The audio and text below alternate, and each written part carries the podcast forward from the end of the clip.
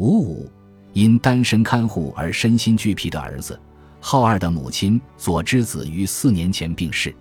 浩二和父亲现在会面临生活上的窘境，原因之一就是此前长期看护母亲。高中毕业后，浩二于一家车床工厂从事正式员工的工作，但是在他四十岁的时候，公司倒闭了。此前，浩二的月收入近三十万日元，生活从没感到困难。但是四十岁过后要找新工作就不是那么简单的事了。最终，浩二来到一家工厂，以派遣员工的身份开始工作。那时候，母亲佐之子因为身体原因反复进出医院。作为派遣员工的浩二很难在母亲每次住院、出院的时候获得休假，最终他不得已辞去了工作。这便是所谓的看护离职。浩二失去了收入后，母亲又入住了综合医院。不巧的是，当时大间病房已经人满了，无奈只能入住单间。每天所要花费的单间费用，再加上医疗开销，使得经济负担一再加重。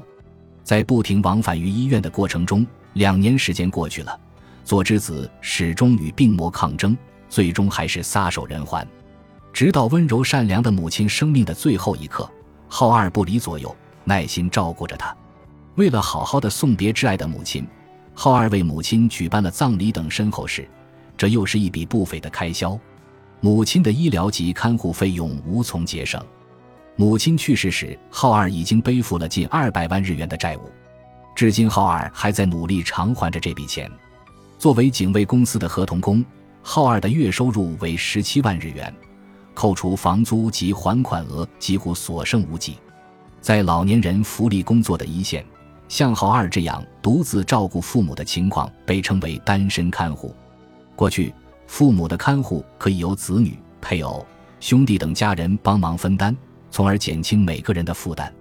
但是，现在的家庭中兄弟姐妹不多，还有不少中老年人因未婚或离婚而未与家人共同生活。